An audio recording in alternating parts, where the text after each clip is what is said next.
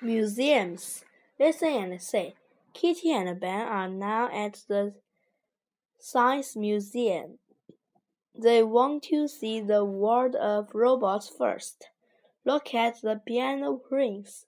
Ben, he's really cool. Yes, he can play the piano very well. These robots can perform Beijing opera. Look, they are dancing beautifully. Look, these robots are really great. They can help firefighters put out fire. Yes, they are very useful.